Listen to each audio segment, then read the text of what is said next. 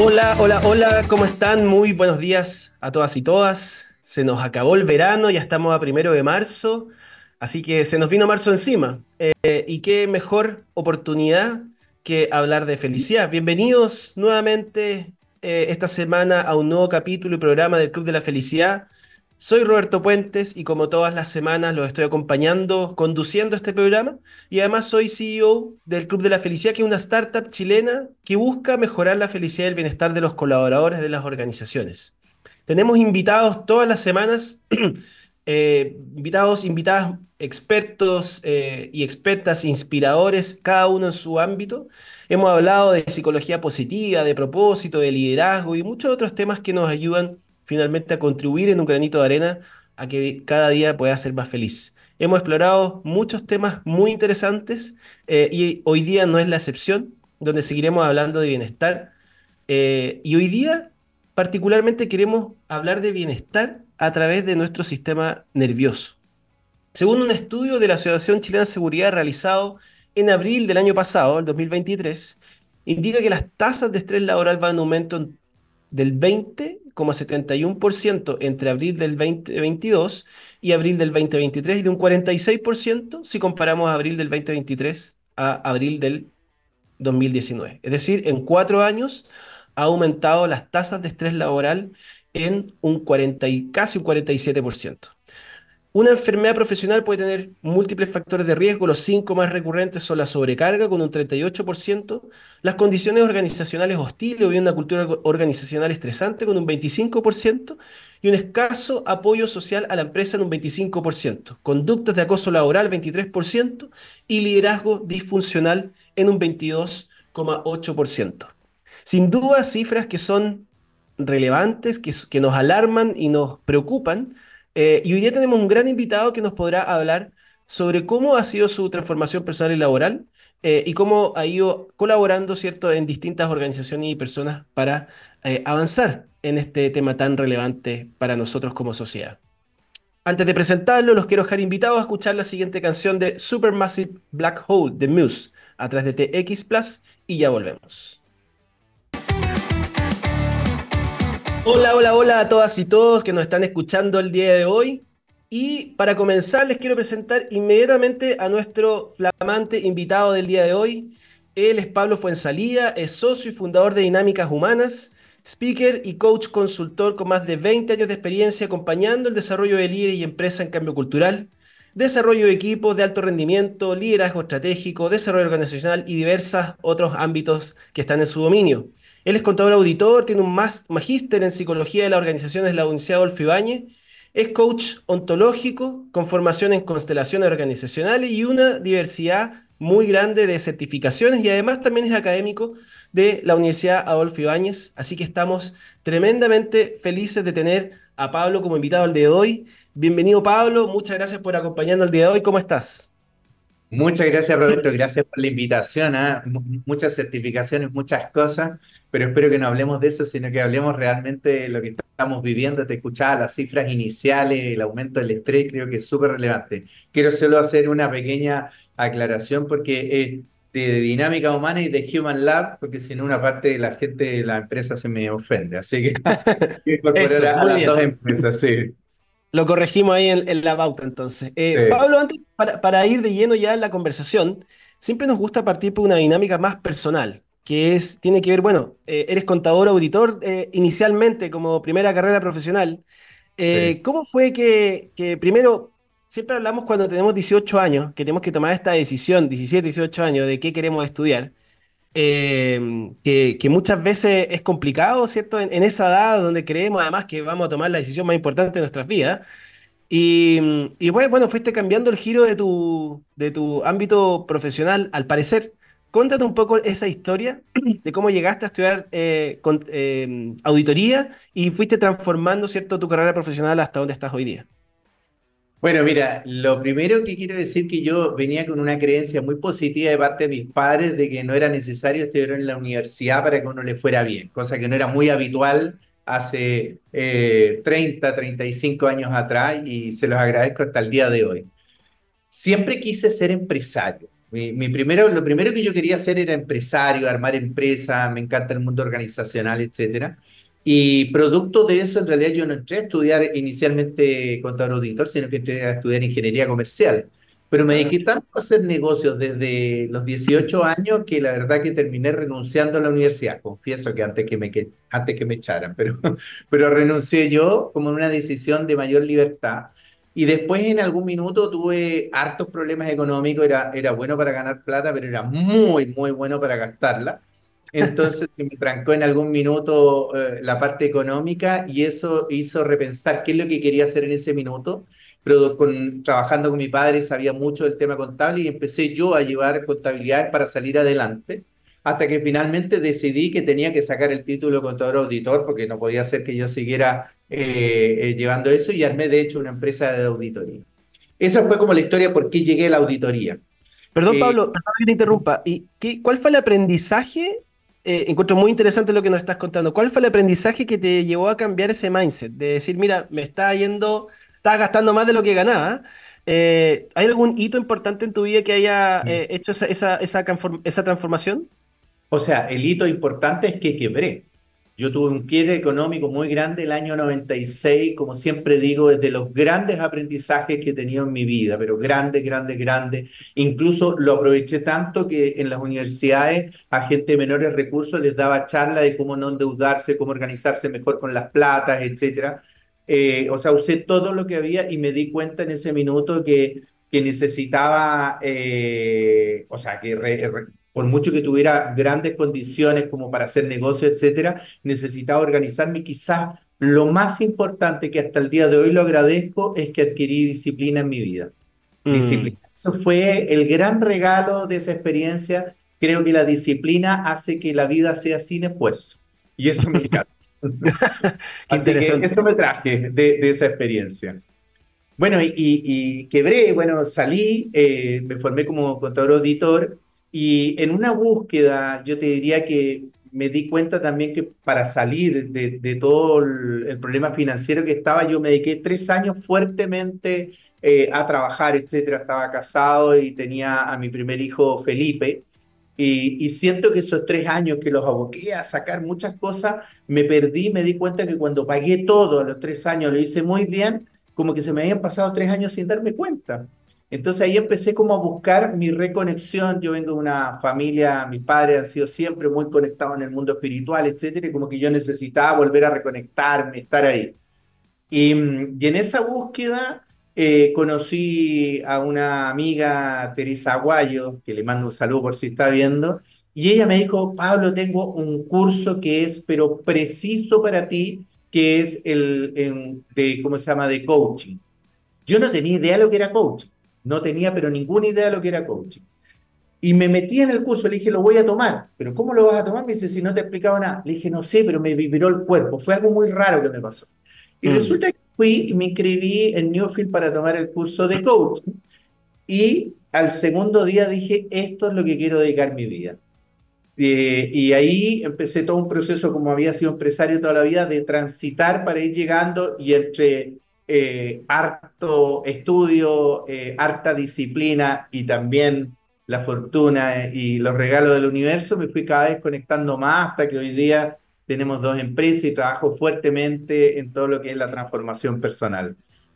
Pablo, eh, esos dos días que tú dijiste del, proceso de coaching en el que, en el que te metiste, ¿qué, qué fue lo que, que te, te, hizo vibrar para, para visualizar esta decisión de vida que, nos cuentas? Mira, yo creo que siempre he tenido una curiosidad por el ser humano y por, por qué nos comportamos como nos comportamos los seres humanos. Siempre ha sido una gran pregunta eh, y siempre he, sentido que en realidad más importante que tú y yo es la relación que generamos entre los dos. ¿ah? Por eso la empresa se llama Dinámicas Humanas. ¿ah? Y, y, cuando llegué al mundo del coaching, que no lo conocía para nada ni sabía, sentí en ese minuto que yo tenía habilidades, cualidades y tocaba algo profundo de mí que tenía que ver con aportar a que las personas pudieran transformarse, pudieran alcanzar con mayor frecuencia estados de bienestar y por sobre todo que pudieran alcanzar aquello que deseaban profundamente en conexión con ellos. Eso fue como que me pasó y yo siempre digo me pasa un poco en el cuerpo, no, no sé muy bien dónde escribirlo, pero me generó un impulso muy grande. Mm. Buenísimo. Pablo, pasando a otro tema, bueno, la introducción que, que tú escuchaste también, eh, que tiene que ver con los niveles de estrés que estamos viviendo, eh, habían ciertas distintas variables, eh, y, y, entiendo que dentro de las cosas que a ti te interesan es la transformación desde la neurociencia. Sí. Y, ¿Cómo se conecta todo este mundo del estrés, ¿cierto? Desde las dinámicas humanas, he participado en algunas cosas tuyas, ¿cierto? Eh, y, desde el sistema nervioso y la neurociencia, ¿cuál es la conexión que tú haces desde, desde tu experiencia en ese sentido? Mira, me voy a referir particularmente al mundo de la neurociencia, a pesar de que también tengo exploraciones bien importantes en física cuántica. Creo que hay ahí un modelo de solución que complementándolo con neurociencia eh, lo hace tremendamente potente. Eh, la neurociencia, primero, está en un momento que a mí me tiene fascinado en términos de la cantidad de estudios, de descubrimiento. Eh, uno de los estudios más relevantes, que ya no es uno, son varios estudios, se produjo hace aproximadamente 7, 8 años y que nos cambió de ser cerebros centrados. ¿ah? ¿Qué significa que hasta ese minuto se comprendía que era el cerebro el que dirigía todas las acciones y las operaciones del cuerpo y por lo tanto que la manera en que nosotros nos comportábamos como seres humanos. Y eso cambió radicalmente porque se descubrió que en realidad el cerebro responde, mira qué importante, responde a distintas variables dentro de nuestro cuerpo. Por un lado responde a la respiración, responde a la postura corporal, responde también al intestino y la microbiota. Muchos deben haber escuchado la microbiota intestinal que se habla tanto hoy día. Responde al corazón, responde al ejercicio. Es decir, la información que nosotros le entregamos a través de nuestros comportamientos al cerebro hace que el cerebro responda con ciertos neurotransmisores y por lo tanto podamos nosotros alcanzar ciertos estados de bienestar. Y eso a mí me permitió hacer una separación eh, realmente virtual, porque no es real, de decir, cuando yo quiero hacer un proceso conmigo de transformación, yo necesito mirarme a mí como mi sistema nervioso, mi cerebro, mis nervios, etcétera, mis neuronas, y mi mente como alguien distinto y separado que intenta guiar a este sistema nervioso. Este sistema nervioso quiere sobrevivir, tiene su única función sobrevivir. Y resulta que yo con mi mente y con mi ser más profundo quiero ser feliz, por eso está el club de la felicidad, quiero sentir bienestar.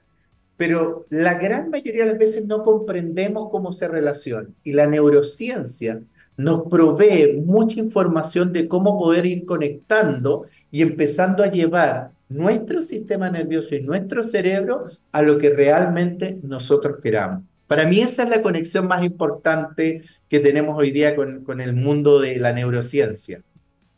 Y me hiciste acordar de, eh, de Varela, ¿cierto? Que uno de los principales investigadores históricos de, de Chile, eh, si no me equivoco, es de los de los que tiene los papers más citados de nuestro país. Sí. Y él eh, tiene una conexión muy interesante entre la neurociencia y la espiritualidad, e investigó mucho cómo la meditación generaba ¿cierto? estas transformaciones desde nuestro sí. propio cerebro. Eh, y como tú comentabas en un inicio que tienes, ¿cierto?, desde, desde tu herencia por tus padres, esa conexión con la espiritualidad y estás hablando de la neurociencia, me surgió preguntarte eh, a propósito del cuerpo, desde, desde la espiritualidad que cada vez hay más evidencia científica, ya no es tan New Age como, como se hablaba antes. Eh, ¿cómo, cómo, cómo lo ves en ese sentido? Mira, a ver, me gustaría contarte dos cosas. Una, yo eh, medité por primera vez cuando tenía aproximadamente seis años. Mis padres meditaban continuamente y yo diría que eran de una línea más New Age. Eh, y Francisco Varela tuvo la capacidad eh, de poder ir mostrando desde el mundo de la biología el impacto que ya tenía esa meditación. Después, lo que pasó un poco es que eh, John Kabat-Zinn, a través de ah. eh, un poco el mindfulness, ¿ah? mm. eh, logró llevar, y voy a decir, occidentalizar algo que en Oriente se sabía hace mucho que era la meditación. Y esa occidentalización permitió también que muchas personas de la neurociencia, particularmente cito aquí a Nazaret Castellano, pero también hay varios otros, han hecho estudios de cómo influye esa meditación en cada uno de nosotros. Lo más, lo central, lo central es decir que nosotros experimentamos mucho bienestar interno y por supuesto felicidad interna, plenitud, cuando soy capaz de sentirme que estoy aquí y ahora. Por ejemplo, yo estoy hablando en este minuto contigo, no estoy pensando ni en lo que me pasó en la vida, ni estoy pensando en lo que viene. Estoy contigo disfrutando esta charla y espero que todos los que te estén escuchando la disfruten así. Cuando estoy en ese punto, yo logro, logro experimentar la mayor conexión personal. A esa conexión de sentirme aquí y como tú me dijiste antes de que saliéramos al aire, que fluyamos y sentirme fluyendo en esta conversación, yo le llamo espiritualidad. Mm. Y lo quiero poner así porque lo quiero sacar del mundo la religiosidad, etc. Ahora, esa espiritualidad en general me hace sentirme más grande y no un individuo, me hace sentirme alguien mucho más allá de mi limitación física. Y es una experiencia muy bonita, yo creo que mucho, a lo mejor tú la has experimentado, estoy seguro que sí. Yo le llamo plenitud. Y es sentirse en plenitud. Y como que en este momento nosotros podríamos juntos, voy a decir algo que va a sonar de ego, pero como salvar al mundo, porque estamos tan conectados que sentimos que hay más posibilidades. Eso para mí es la espiritualidad. Y esa espiritualidad es una condición humana. Y es mm. una condición humana que la hemos dejado bastante de lado. Entonces, cuando la ponemos en ese lugar y yo puedo ir a ese lugar, desde este lugar yo me puedo transformar a quien quiero ser de una manera completamente distinta. Y la mm. meditación y el cuerpo particularmente, incluso, y esto voy a tomar las palabras de Nazaret Castellano, eh, a quien admiro profundamente, es que dijo incluso el movimiento, que yo me he hecho muy experto en el movimiento corporal, incluso es más relevante que la meditación en sí misma. Pero ambas en conjunto es como que hacen, eh, generan esta posibilidad de transformarnos y por lo tanto conectarnos y sentirnos plenos. Mm. Bueno, también existe la meditación de movimiento, como la meditación de Osho, que, que alguna, un par de veces la hice y es realmente extraordinaria. Eh, ¿cómo, cómo, ¿Cómo trabajas tú el cuerpo en general eh, y con qué objetivo? ¿Cuál ha sido la experiencia que has tenido trabajando con, con organizaciones? Eh, primero, ¿cuál es la, apertura de estos temas? Que a veces hay organizaciones que quizás podrían ser eventualmente un poco más cerradas. Eh, y, qué es lo que más has visto eh, correlacionando los, distintos temas que estábamos hablando recién? Mira, a ver, lo, primero que me gustaría decir que soy un explorador fascinado del dominio corporal.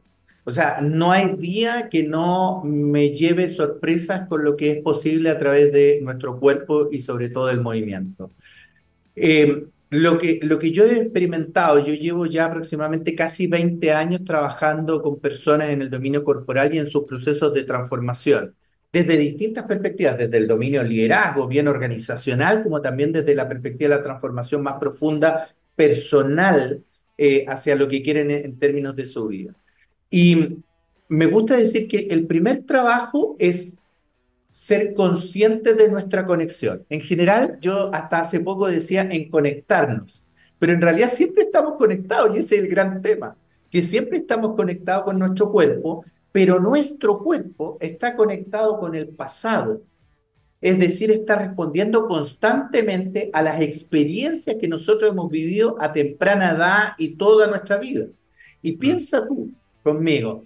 Cuando quienes nos cuidan, porque resulta que el humano es el animal que más requiere cuidado para que sobreviva, no hay ninguno que requiera tantos cuidados como nosotros, resulta que los que nos cuidan, como somos exploradores natos, la palabra que más nos dicen es no, no, cuidado, cuidado. Y el cuerpo va aprendiendo que parece que este mundo es terrible.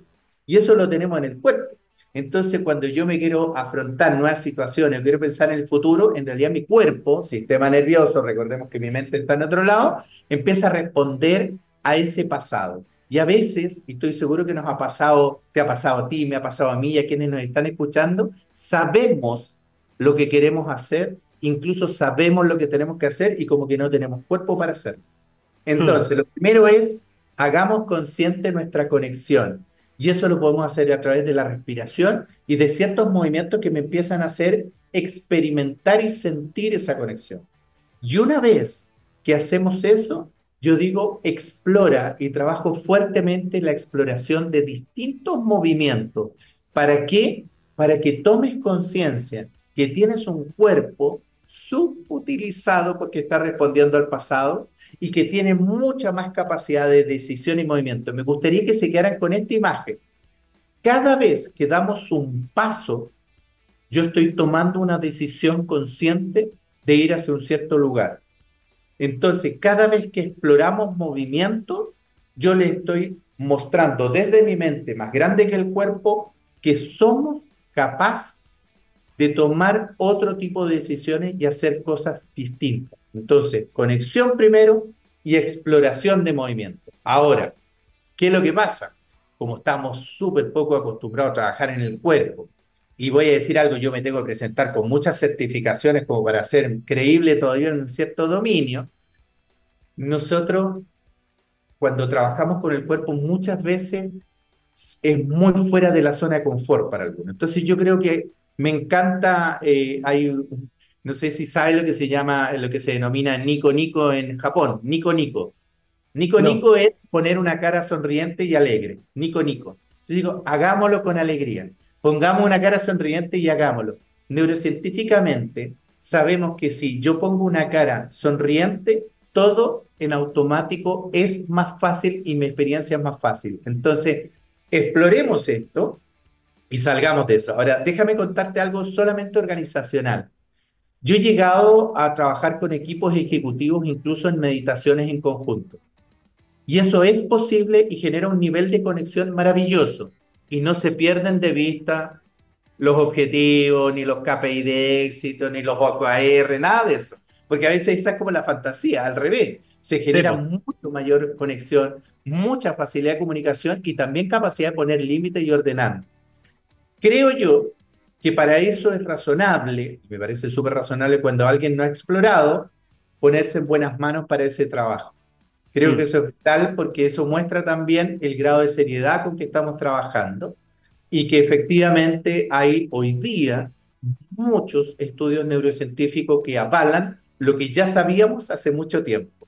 Pero mm. hoy día eh, eh, revistas como Science y Nature tienen muchos estudios y publicaciones constantes acerca de eso. Pablo, nos queda poco tiempo y no quiero dejar de hacerte esta penúltima pregunta. Eh, ¿Cuáles son los efectos resultantes de todas las cosas que estamos hablando? Por ejemplo, al principio hablábamos de estrés. ¿En qué medida esto eh, disminuye o ayuda a mitigar el estrés? ¿Y qué otras variables se ha visto en los estudios que tú has y, de tu, propia experiencia? Eh, ¿Cuáles son los resultados específicos que estas prácticas generan? Bien, buenísima, me encanta la pregunta. Lo primero que quiero decir que para todos los que trabajamos con KPI y objetivos así como bien determinados, el KPI de éxito no es on-off, sino que es frecuencia e intensidad. Es decir, los cambios los vamos a ver con mayor frecuencia y probablemente con mayor intensidad. Pero siempre va a haber un momento en donde hoy volvemos a experimentar aquello que no queríamos. Entonces no es que voy a dejar de experimentar lo que no quiero y experimentar lo que quiero, sino que lo, voy a experimentar lo que quiero con mayor frecuencia. Y los cambios concretos que empiezan a ocurrir es que nosotros podemos trabajar claramente en una vida con mayor calma y bienestar. Mayor calma y bienestar. Desde ese lugar es mucho más fácil afrontar todo lo que venga, las grandes incertidumbres con que estamos viviendo, los altos niveles de conexión eh, eh, con redes, etcétera, que también tienen un impacto en nosotros y a veces nos desconectan de nuestro cuero más interno. Entonces, en esa línea, me gustaría decir que cuando tú empiezas, y voy a traer la disciplina amada que logré yo encontrar a través de una quiebra, la invitación es que no la encontremos a través de experiencias así, ¿para qué? ¿Ah? es que con cierta disciplina y con la práctica que tú hagas cotidiana, número uno, de meditar y meditar algo que te haga, que te guste, busca la meditación que te guste, pero que la empieces a practicar todos los días. Es más importante que la hagas todos los días a que un día medites todo el día, una vez a la semana. Entonces, una pequeña práctica todos los días. Y segundo, ciertos movimientos, y quiero hablar de la expansión, de expandir nuestro cuerpo, mover nuestro cuerpo expandidamente, sacar nuestros hombros, bajarlo, poner el pecho hacia adelante, mirar hacia el horizonte, quizás un poco hacia arriba, respirar con calma, lo que empieza a hacer neuroanatómicamente es que empieza a moldear nuestro, lo, lo que se llama la amígdala cerebral que maneja nuestro núcleo de emociones. Mm. Los, el impacto se va a empezar a notar a los cinco días muy poquito, pero en la medida que lo practiques con regularidad, vas a tener incluso entre la séptima y la octava semana, que va a ser probablemente donde más vas a querer abandonar, es porque anatómicamente la amígdala cerebral se está achicando. ¿Y eso qué significa? Que tu respuesta emocional va a ser menos intensa y va a estar menos comprometida con las cosas que pasan. Entonces, con esta práctica, si pusieras atención en tu postura corporal, en meditar, y meditar puede ser solamente tener respiración consciente, vas a empezar a, a experimentar y sentir mayor bienestar interno. Pablo, ha sido una conversación increíble, inspiradora, dan ganas de seguir hablando de este tema tan apasionante que, que también me hubiera gustado quizás contarte mi perspectiva eh, y la- mi experiencia en este ámbito, pero, pero ya tendremos la oportunidad de tomar un cafecito otro día. Pero Y feliz, quedamos eh, comprometidos. de todas maneras, antes de terminar, siempre en una frase le preguntamos a nuestro invitado, ¿qué le transmitirías al Pablo de 18 años para que su vida sea aún más plena en una pequeña frase? Pablo, te invito a con disciplina hacer prácticas de respiración que te provean bienestar. Buenísimo. Pablo, te quiero agradecer por eh, dedicarle tu tiempo a esta conversación. Eh, estuvo muy inspiradora. Muchas gracias por, por estar con nosotros. Sin duda nos estaremos viendo ahí en alguna otra oportunidad. Roberto, muchas gracias. Gracias al Club de la Felicidad y todo lo que haces para contribuir a que las personas estén más felices, se sientan más contentas y sean conscientes. Gracias por la invitación. Gracias a todos en sus casas y espero que más que inspiración lo transformen en conductas, que hagan De todas cosas. maneras, de todas maneras, también los Claro. dejamos muy invitados a quienes quieren más información sobre estas temáticas, pueden inscribirse en las distintas actividades que tenemos en www.clubdelafelicidad.com y también lo dejamos invitados a seguirnos en nuestras redes sociales Club de la Felicidad-CL y en LinkedIn Club de la Felicidad. Ya llegó la hora de despedirnos, los esperamos en un siguiente capítulo donde seguiremos hablando de felicidad, bienestar y diversos temas.